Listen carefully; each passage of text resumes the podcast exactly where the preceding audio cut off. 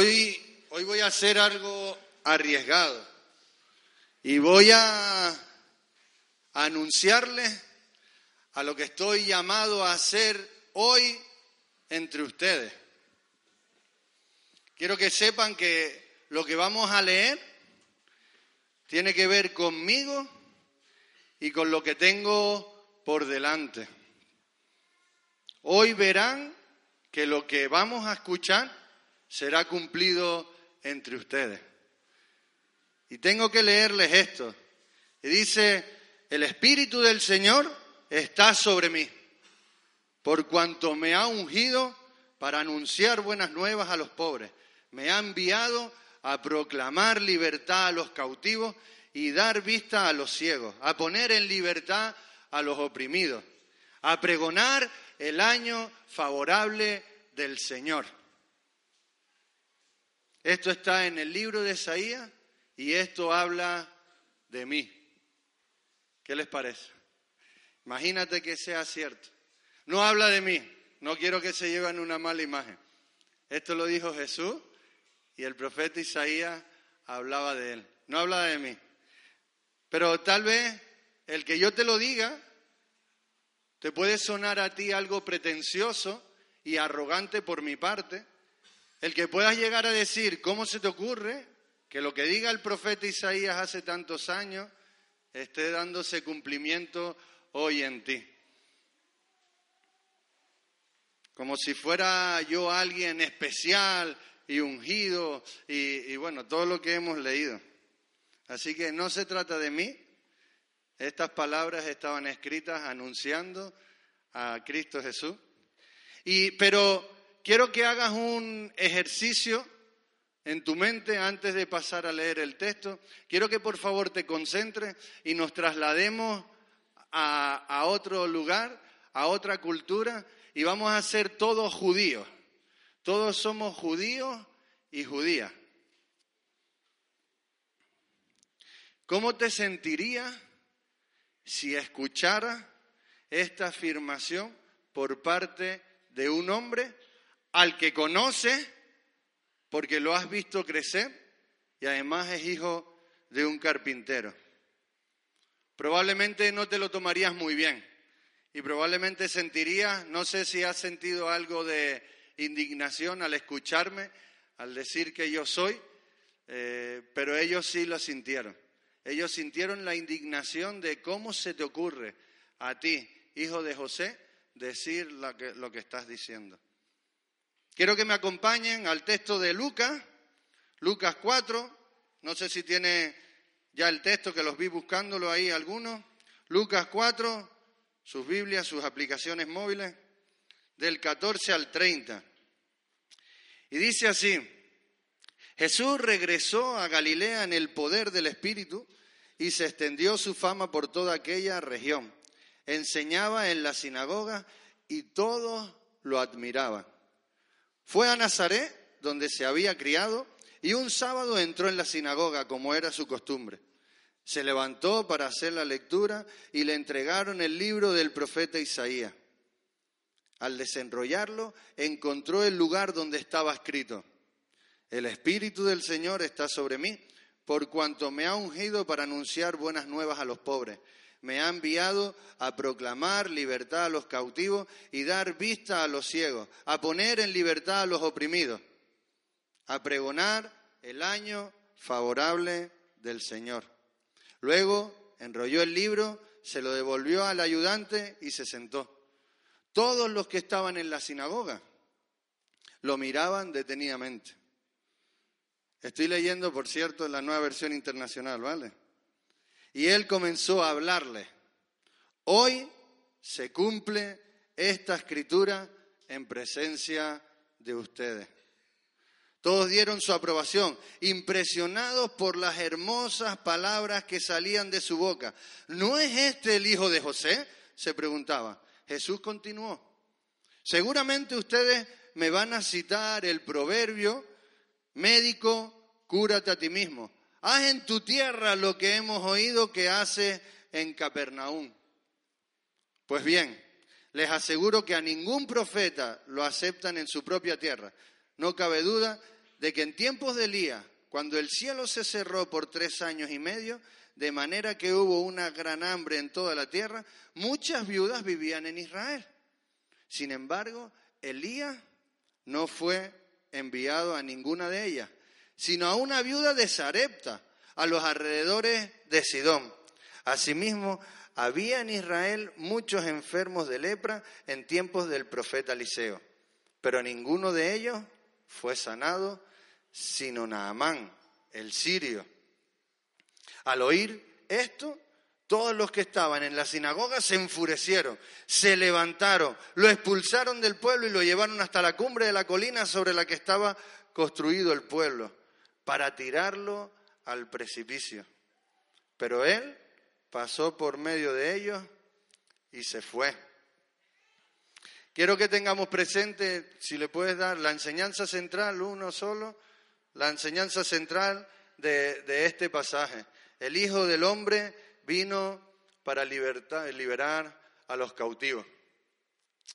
Y supongo que muchos conocen ya quién es Lucas y, demás, pero me gustaría hacer algo rápido acerca de, Lucas. Lucas no fue un apóstol, eh, no estuvo entre los doce eh, como testigo eh, ocular, pero sí acompañó durante mucho tiempo a Pablo en sus viajes misioneros. Se le conoce como el médico amado porque era médico. Y, yo me atrevo a decir que era historiador, porque su función fue recopilar toda la información que se había transmitido oralmente y la, información que estaba escrita, él decidió eh, recopilarla para enviársela a Teófilo y que Teófilo reafirmara su fe. Y una de las expresiones que más se usa en el libro de Lucas es esta, el Hijo del Hombre. Para dejar bien claro que Jesús no era un simple profeta enviado, sino que había sido elegido para cumplir con el plan de salvación. Y algunos datos interesantes del Evangelio de Lucas. En este Evangelio, eh, Lucas sigue un orden diferente a, los demás evangelios para dar sentido a la idea que tiene. Él tiene una idea bien clara, quiere demostrar que el Hijo del Hombre no es cualquiera. Y entonces ordena eh, los acontecimientos de tal manera que vayan dando eh, claridad a quién era, quién era este Hijo del Hombre. Por ejemplo, Lucas ha puesto la genealogía de Jesús justo después del bautismo y de que Dios dijera, tú eres mi hijo amado, estoy muy complacido contigo. A diferencia que Mateo, Mateo eh, fue un testigo ocular y su misión era hablar a los judíos y Mateo pone la genealogía de Jesús de primero. Lo primero para Mateo, lo más importante era saber que Jesús era judío. Sin embargo, Lucas lo pone más, más adelante. Luego, el Evangelio este, lo que acabamos de leer, eh, nos narra lo que sucedió en la sinagoga. Eh, y nos, dice Lucas que fue al desierto primero, que fue tentado y que luego entró en, en, la sinagoga. Entra en Galilea y va a la sinagoga. Pero también está situado en un contexto diferente en Mateo y en Marcos. Y un detalle que me parece importante, habla de que entra en Galilea, como dice en esta versión, regresó a, Galilea en el poder del Espíritu. Y cuando Jesús va al desierto a ser tentado, dice que Jesús, lleno del Espíritu Santo, volvió del Jordán y fue llevado al desierto. Me parece interesante esta, esta aclaración de Lucas, de que está lleno del Espíritu Santo o que tiene el Espíritu Santo. Así que, como digo, Lucas quiere remarcar, mira, Jesús no es cualquier profeta, Jesús no es cualquiera, Jesús andaba en el Espíritu y si el Espíritu no reside en él, eh, no sería quien, quien es. No sé si me explico. Lucas quiere decirle a Teófilo, mira Teófilo, eh, lo que has creído en su momento no es mentira. Tiene sentido, tiene sentido y te lo voy a demostrar con toda la recopilación de información que te voy a dar. Hay pruebas más que suficientes para que creas en Jesús como el Mesías que reconciliaría al hombre con Dios, garantizando así la vida eterna. Dice que el texto dice que cuando entra en, en Galilea, su fama se extendió. Y la gente lo admiraba. Pero es curioso, primero lo admiran, la gente lo admira y después lo quieren matar. Es algo un poco contradictorio. ¿Y por qué sería? ¿Por qué la gente al principio estaba como, wow, qué enseñanza la que nos da? Y después es como, te vamos a tirar porque, vamos, blasfemia dice. Lucas tenía un propósito bien claro. ¿Será que él le estaba diciendo, mira, el Jesús que vino de aquí, que su familia era esto, que sus tías, que su tío, Zacarías, Elizabeth, no sé qué, no sé cuánto, pum, pum, se bautiza, va al desierto, entra en Galilea y empieza a anunciar a lo que viene a hacer, ¿será que este que te estoy escribiendo, será ese el Mesías? Y, y Lucas se encarga de que, de que sea como una novela, ¿no? No te lo desvela desde el principio, sino que te va dando pequeños eh, destellos y detalles de eso. Vamos a pasar a un primer principio que gira en torno a la enseñanza central. El Hijo del Hombre vino para traer luz a los ciegos. Como digo, estas eran las palabras del profeta Isaías que se estaban cumpliendo en Jesús. Y si me pongo en la piel de Jesús, que es muy complicado, pero si fuera yo, yo estaría súper emocionado sabiendo que estoy allí leyendo lo que el profeta Isaías hablaba de mí y decir, esto, esto que el pueblo estaba esperando, esto que el profeta Isaías estaba anunciando, hoy está aquí. Hoy se está cumpliendo. Míralo, estoy aquí. Estaba anunciado. Se está haciendo realidad. Yo estaría saltando. Mírame, mírame. Eso era un poquito más serio, creo yo.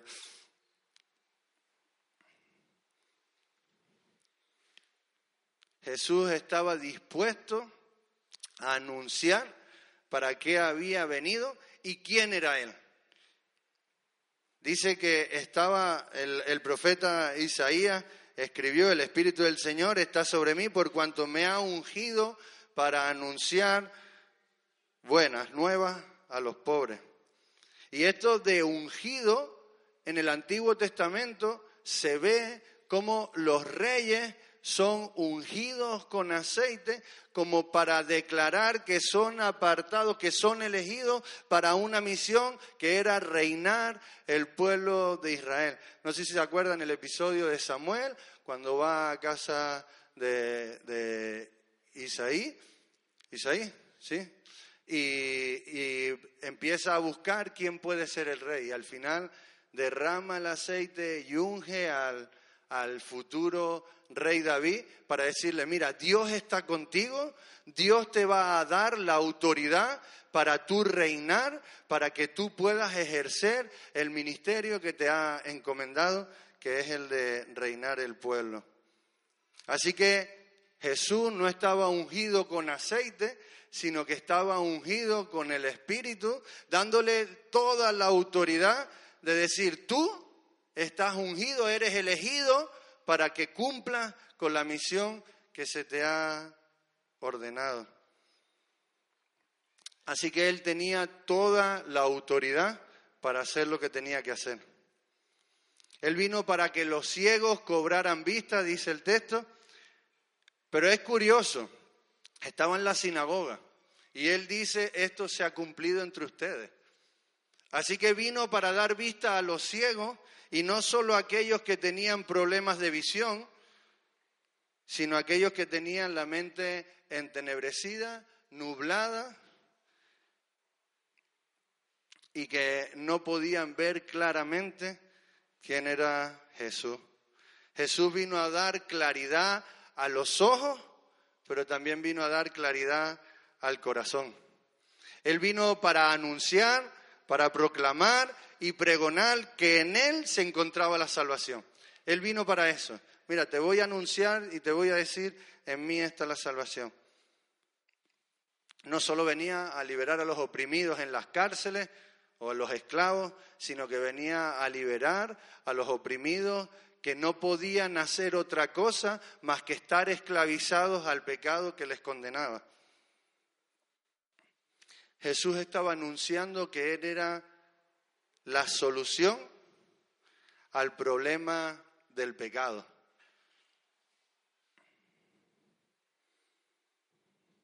Los judíos pensaban que estaban cumpliendo con todo lo que la ley exigía y por tanto ya tenían el cielo ganado. Ellos decían, nosotros somos hijos por haber nacido de la familia judía, nosotros somos judíos de pura cepa porque nuestro padre es Abraham. Por tanto, como somos los elegidos, ya estamos garantizada, ya está garantizada nuestra salvación. Así que ellos tenían todo el derecho de decir, somos los mejores, somos los únicos, somos los especiales que hemos sido apartados. Y los que estaban en la sinagoga conocían las escrituras y no eran simples extranjeros incultos, sino que se reunían allí porque en las sinagogas era donde se daban las enseñanzas de, de las escrituras. Y por eso las personas que están allí se admiran al escuchar esta enseñanza que está impartiendo Jesús de qué nos quieres contar, qué es esto tan nuevo y novedoso para nosotros. Jesús no era un rabino eh, judío eh, típico, Jesús estaba haciendo otra cosa que no se estilaba en sus costumbres. Sigue otro principio. El Hijo del Hombre vino para que se cumpliera la escritura. Y es curioso que en el Evangelio de, Mateo Jesús mismo dijo, no piensen que he venido a anular la ley o a los profetas, no he venido a anularlos, sino a darles cumplimiento. Y eso está en Mateo 5, 17. Él no es un revolucionario, como muchos han dicho, y yo incluso he dicho, y he pensado, Jesús es un revolucionario, pero a medida que vas estudiando te das cuenta que Jesús no es un revolucionario, sino que venía a cumplir la ley. Es verdad que dijo e hizo cosas que parecían algo escandalosas y que eran controvertidas para la cultura en la que estaban, pero él venía a cumplir la ley. Y, y decir, hoy se cumple esta escritura en presencia de ustedes, era una afirmación arrogante por parte de Jesús. Ningún maestro, ningún rabino se atrevería a decir, mira, el profeta Isaías venía, como dije yo al principio, está hablando de mí. Ninguno se atrevería a decir eso, porque esas palabras no eran, pero Jesús se atrevió y dijo, mira, esta se está cumpliendo hoy entre ustedes ha llegado el momento de cumplir con la profecía que hace 700 años o más se había anunciado. Es el momento. Hoy empieza todo entre ustedes. Y podría sonar arrogante, y no le quito razón a los judíos, podría sonar arrogante si no fuera porque era verdad.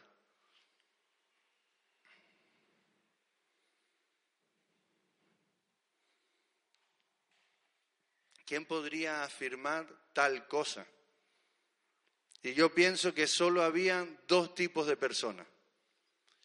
Aquel que se atrevía a anunciar tal cosa de, mira, Isaías hablaba de mí y hoy ustedes lo van a ver. Podría sonar así. Y hay dos tipos de personas. O era un charlatán mentiroso, vende humo, o era quien decía ser quien es. Solo hay dos posibilidades. O eres un charlatán y nos estás vendiendo la moto, Jesús, ven allá, ¿qué vas a estar hablando tú? ¿O era cierto lo que decía? Para que tengas una idea de esto, no sé, ahora Dani eh, decide por gracia divina firmar un poder notarial para mí. Y me dice, toma, haz con mi poder notarial lo que tú quieras. Puedes vender, comprar, puedes hacer lo que quieras. Tienes mi poder, te lo otorgo. Y yo veo una propiedad, como él tiene millones, veo una propiedad de 600 mil millones de euros. Y digo, voy a por ella, la voy a comprar. Y me presento allí y digo, mira, soy Daniel Pereira. Me dicen, no, no, ¿cómo va a ser? Sí, aquí tengo mis papeles. Me van a mirar y me van a decir, mira, mi niño, vete para tu casa, déjate de gastarnos bromas, tú no eres Daniel Pereira. Te puedes parecer, pero no eres. Él es más bajito que tú y además más guapo. No puede ser. Sería una locura por mi parte decir, yo soy Daniel Pereira. No, tú tienes un poder otorgado por Daniel Pereira, pero jamás puedes suplantar su identidad. Es imposible, es un poder notarial, te confiere sus derechos, pero no su persona. Él es una persona, tú eres otra, tienes unos derechos establecidos, pero jamás podría atreverme a decir yo soy Daniel Pereira. Pues Jesús, en este caso, estaba diciendo, esto yo soy. Aquí estoy. Y era un poco locura escuchar esto por parte de un hijo del carpintero.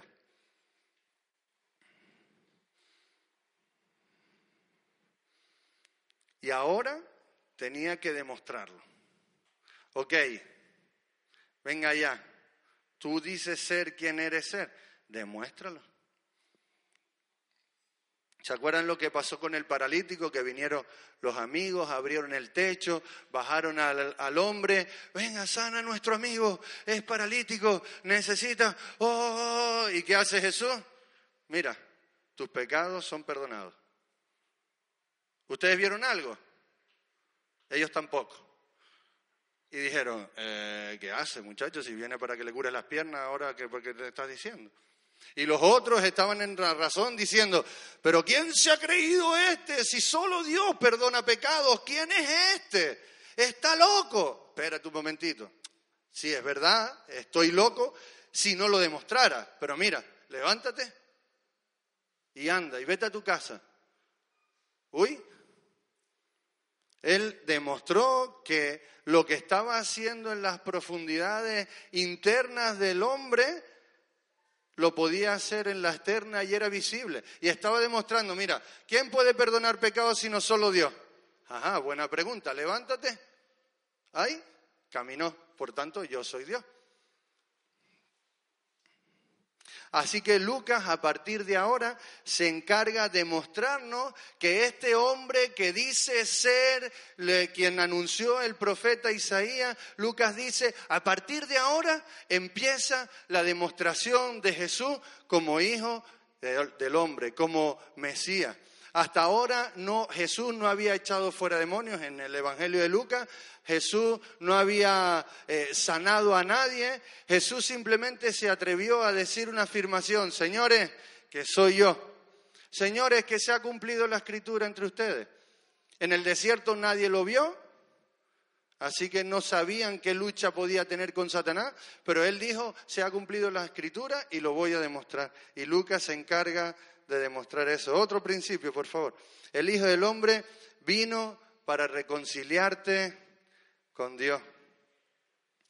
Pero si fue chocante para los judíos escuchar esto al principio, afirmar de parte de Jesús, yo soy el Mesías que ha venido a dar cumplimiento a las escrituras, Jesús da un paso más y hace una declaración aún más incómoda y aberrante para los judíos. La gente lo estaba mirando, expectante, y diciendo, a ver qué enseñanza nos quiere dar. Eh, hoy se ha cumplido, ¿qué, ¿qué, es esto? El hijo del carpintero, no puede ser. ¿Cómo iba a ser de quien habla un simple hijo? Era, era subtierra, la gente lo conocía. Muchos de los que están aquí me han visto eh, cuando era pequeño. Y, y, podrían decir, venga ya, ¿de dónde sales tú? Y, es normal, es una reacción normal. Y ellos veían al hijo del carpintero, muchacho, pero ¿qué estás diciendo? Que eres el hijo de José, no te las vengas a dar ahora de, de Salvador. Era normal. ¿Acaso había tenido este hijo del carpintero eh, tanto dinero para acudir a una escuela fariseica y ser formado por uno de los mejores rabinos. Estaba dando clases particulares en su casa para aprender lo que estaba escrito en la, eh, eh, en la escritura. ¿Cómo iba a hacer esto un hijo de un carpintero? Era una cosa extraña y se nos dice algo más. Y dijo que que Él y era Él, pero que no solo venía a por ellos, sino que venía a extender su gracia a todas las naciones. Un poco parafraseando lo que dijo, dice, ustedes, me lo parafraseo, ¿vale? Ustedes piensan que este hijo del carpintero está hablando de más, está diciendo tonterías. Y llegará un día en que me diga, venga ya, hombre, venga ya. Tanto que hablas, haz lo que decías que ibas a hacer. No eres capaz de hacer nada de eso. No eres más que un charlatán. Bájate de esa cruz. Tanto que decías que hacías milagros en Capernaum, venga ya. Tú no decías ser quien eres ser. Venga, bájate. Y Jesús tuvo que recurrir a ejemplos aberrantes para los judíos. Dios estaba usando a los judíos para bendecir a otras culturas y a otras naciones no judías. Jesús era judío, pero desde Abraham ya Dios había declarado, en ti serán benditas todas las naciones de la tierra. Que todas las familias serían bendecidas, no solo los judíos también los gentiles. Y Jesús sabía bien la reacción que quería causar en estos judíos. ¿Cómo Dios va a hacer todas estas cosas que está diciendo este hombre con personas que no son judías? ¿Cómo va a acoger a otro pueblo que no es el elegido? Es imposible. Pero sí, porque también sucedió en tiempo de los reyes cuando cuenta estas historias de Eliseo. Jesús está revelando este misterio que habla en Efesios, el misterio tan grande para los judíos. Un misterio oculto hasta ese momento, aunque desde la antigüedad ya estaba apuntando a, a lo que iba a ser. El ejemplo de Elías y Eliseo estaba apuntando a que la bendición de Dios no iba a ser solo para los judíos, no iban a ser ellos solo escogidos por haber nacido, sino que su gracia se iba a extender a todos aquellos que creyeran en el Mesías que iba a venir. Para los judíos era incompatible esta, a lo mejor para nosotros no lo es tanto, pero para ellos es incompatible. Y, y para que lo puedas entender, si yo te dijera, el agua y el aceite pueden unirse a tal punto de hacer un solo elemento. ¿Qué me diría? ¿Es posible que el agua y el aceite se puedan hacer una sola cosa? Es imposible, ¿verdad? Pues llega Jesús y dice, pues yo le digo que esto es posible. ¿Juntar el agua y el aceite? No, juntar a los judíos con los gentiles.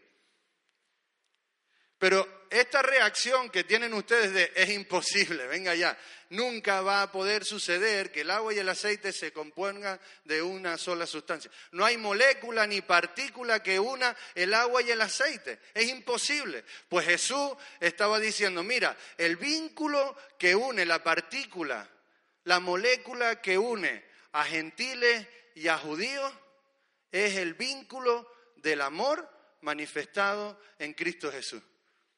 Y ese es un misterio que ustedes no conocen. Si yo les dijera, conozco la partícula que hace que el agua y el aceite se mezclen, ese es el vínculo de Jesús por medio del amor. Y los, los judíos tenían ese conocimiento oculto, velado. Para nosotros debe ser un motivo de alegría.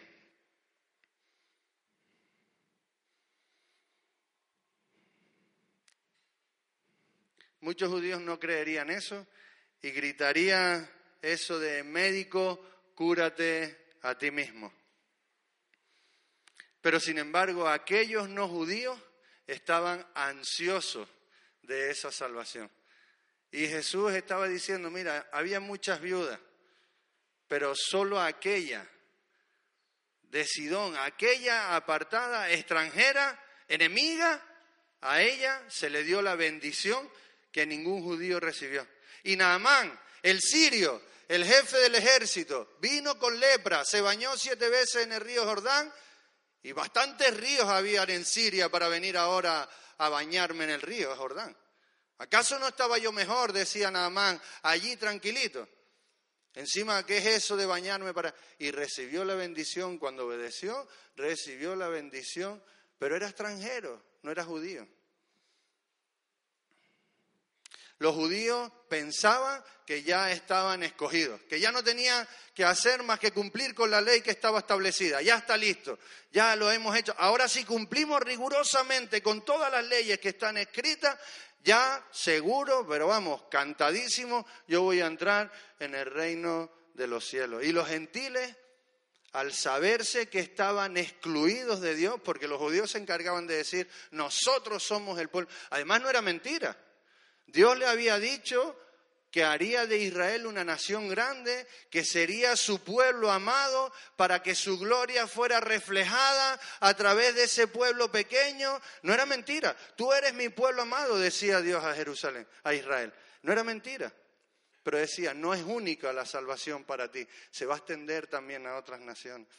Y así que los, los, que no eran judíos se sentían excluidos de la gracia y de la misericordia de Dios, pero deseaban desesperadamente que alguien les diera esa esperanza. Y solo Él era el problema al pecado. Él solo podía cumplir, como me dijo esa estudiante, ¿qué significa el cordero? ¿Por qué un cordero y no una gallina? ¿Por qué ¿Qué, tiene que ver eso? Mira, no sé si lo sabe. Tal vez sí. Dios estableció un propósito y fue su propósito, su diseño original. Y dijo, esto tiene que hacerse así porque yo lo quiero. Y llega el hombre y dice, mira Dios, te equivocas. Yo sé cómo tienen que ser las cosas. Tú no estás en la capacidad de saber lo que está bien o lo que está mal, pero yo sí. Yo sí sé lo que está bien y lo que está mal. Así que mira, todo lo que tú has dicho me importa nada, quítate tú para ponerme yo. Ahora yo soy Dios. ¿Se acuerdan de Génesis 3 lo que sucedió? La mujer vio el fruto, lo deseó, el fruto que decía, no comas de él porque morirá. Pero a ella le pareció apetitoso, le pareció deseable, le pareció codicioso y dijo, Dios, te equivocaste, mira lo bello que es esto. Tú no estás en la capacidad de saber nada, yo sí. Y serán abiertos mis ojos y sabré lo que está bien y lo que está mal. Sabré lo que puedo decidir que está bien y lo que está mal. Yo voy a establecer las leyes Tú estás obsoleto, estás un poco viejo, desfasado. Quítate tú para ponerme yo. Y a partir de ahí el ser humano murió a una relación íntima, personal, estrecha con Cristo se separó, murió de por vida, la muerte eterna estaba separado de él y ahora todos los esfuerzos humanos eran imposibles. Tenemos que acercarnos, hemos metido la pata, Dios está lejos de nosotros, vamos a hacer todo lo posible para alcanzarlo. corre, sacrifica esto, sacrifica lo otro. Dios, perdónanos, perdónanos, la maldición viene sobre nosotros, estamos separados de Dios, hemos metido la pata. Y todo esfuerzo humano, todo sacrificio entregado, todo acto de bondad era insignificante. Querían dar un salto de una eternidad y se quedaban en un salto de un pasito. Eso no les iba a acercar a Dios. Y eso no había manera de arreglarlo. Y Dios dijo, ¿por qué? Tranquilo, yo soy la solución a este problema. Deja de hacer todo, porque no te va a servir de nada. Yo decido hacer el sacrificio de ese cordero perfecto, de ese cordero sin mancha, de eso que no puede hacer otra cosa más que amar y perdonar. Has metido la pata, estás alejado completamente de mí, estás destinado a estar alejado eternamente de mí. Y sin embargo, yo me voy a dar por ti. Yo voy a hacer que tú te reconcilies conmigo. Yo voy a ser la solución al pecado que tú has hecho. Yo soy la salvación. Y esa salvación llega a nuestros días. Ese yo soy se extiende a ti y se extiende a mí. Jesús vino a dar vida a todo aquel que estaba muerto, incluso desde que nace. Estamos muertos en nuestro delito y pecado. El pecado, esa violación del propósito original, nos afecta y nos mancha desde que nacemos hasta que morimos si Cristo no pone un remedio. Y Él era la solución. Y da igual que estés oyendo esto por primera vez o da igual que estés oyendo esto toda la vida. El Evangelio no es solo para los no creyentes. El Evangelio también es para ti que llevas años, meses, días en la fe. Esa salvación, esa gracia, esa misericordia también se extiende a ti. Jesús vino a dar libertad a los cautivos, a dar vista a los ciegos. Y no sé en qué condición estás hoy, no tengo ni la más remota idea, no sé si estás enemistado con alguien y estás atado y preso de ese rencor, de ese odio, de esa falta de perdón, de esa falta de gracia. Y Jesús dice, mira, yo soy el problema a tu situación. Yo soy el problema al pecado. Reconcíliate. Porque ya yo lo hice. Yo extendí mi misericordia hacia ti. Extiende ahora tu misericordia. Yo quiero liberarte de esa carga, de esa amargura, de esa depresión. Yo quiero liberarte. Yo quiero ser aquel que extiende su misericordia para ti. No sé si estás preso por las deudas, por la finanza. Jesús quiere liberarte. No sé si estás preso del dolor y de la angustia. Jesús quiere liberarte.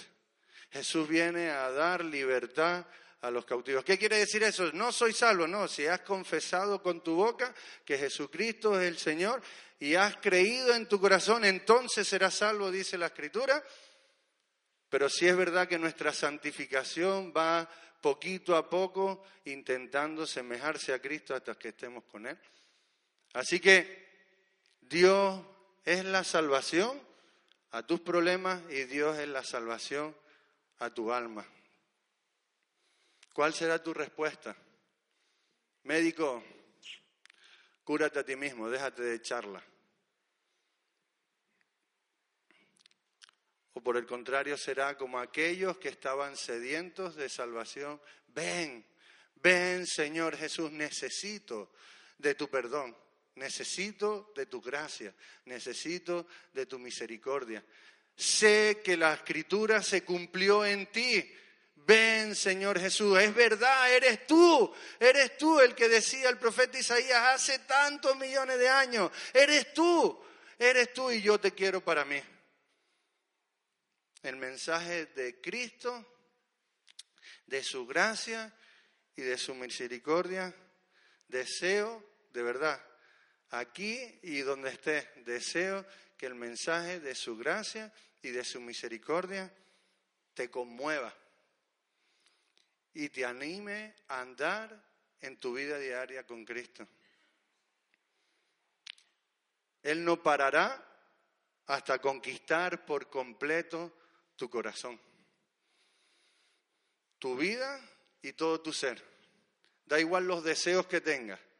Si ese deseo quita de lado a Dios, Dios es un Dios celoso y su gracia y su misericordia va a luchar por ti para decirte, mira, soy yo, solo yo soy el problema del pecado. Tú no tienes el conocimiento total y absoluto, solo yo soy la respuesta a todo esto, solo yo soy el que puede liberarte. En Él se cumplió todo lo que estaba escrito y seguirá cumpliendo su obra en ti hasta el día de Jesucristo. ¿Puedes darle? ¿Te conmueve saber que Cristo ha extendido su misericordia a tu vida? Adora a Dios por su obra. De verdad, es maravilloso. Yo no sé si te has puesto a pensar. Dios no tenía que hacer nada. Él tenía todo ya y, y murió por ti y murió por mí. ¿Por qué? ¿Cómo iba a amar? Eh, ¿Qué le dices tú a tu hijo cuando va a pisar una caquita? Cuidado, hijo, no, no, no, quita aquí una caca, oh, y todos la esquivamos.